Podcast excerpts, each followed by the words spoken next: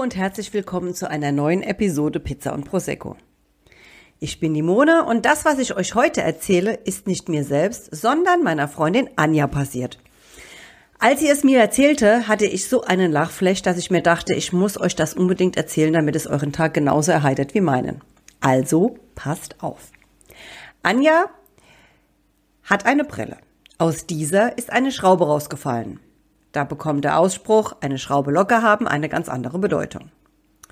Sie machte also einen Termin bei einem bekannten Optiker und war pünktlichst dort. Zunächst musste sie noch warten, weil ziemlich viel los war. Erst nachdem sie ihrem Mann eine Sprachnachricht geschickt hatte, und zwar so, dass es die Mitarbeiter hören konnten, dass sie schon wieder 15 Minuten warten musste und nur noch 15 Minuten warten würde, um nicht wieder eineinhalb Stunden wie beim letztes Mal in der Gegend rumzusitzen, stand eine Mitarbeiterin auf und kümmerte sich um sie. Während des Wartens beobachtete Anja ein älteres Ehepaar.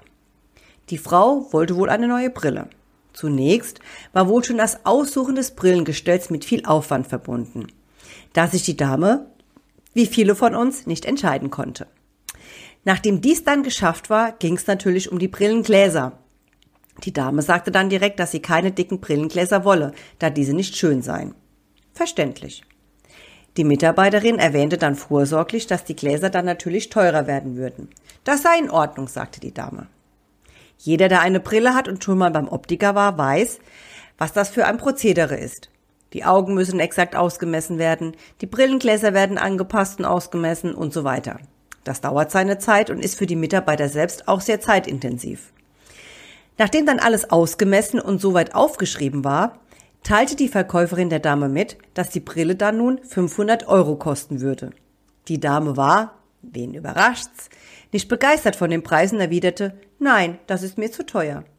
Daraufhin hat sie dann, wer hatte sich schon gedacht, keine Brille gekauft und ist gegangen. Anja war mittlerweile an der Reihe, als ein Mann mittleren Alters den Laden betrat. Der Mitarbeiter kam auf ihn zu und fragte, was er für ihn tun könne. Der Mann sagte, er wolle seine Brille abholen und teilte dem Mitarbeiter seinen Namen mit. Den Abholschein dafür hatte er natürlich nicht dabei.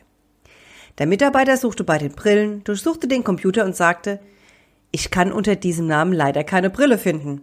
Der Mann erwiderte, Oha, komisch, ich bin mir doch sicher, dass ich im richtigen Geschäft bin und rannte wieder raus. Kurze Zeit später kam er wieder zurück und entgegnete, dass er wirklich im richtigen Geschäft sei.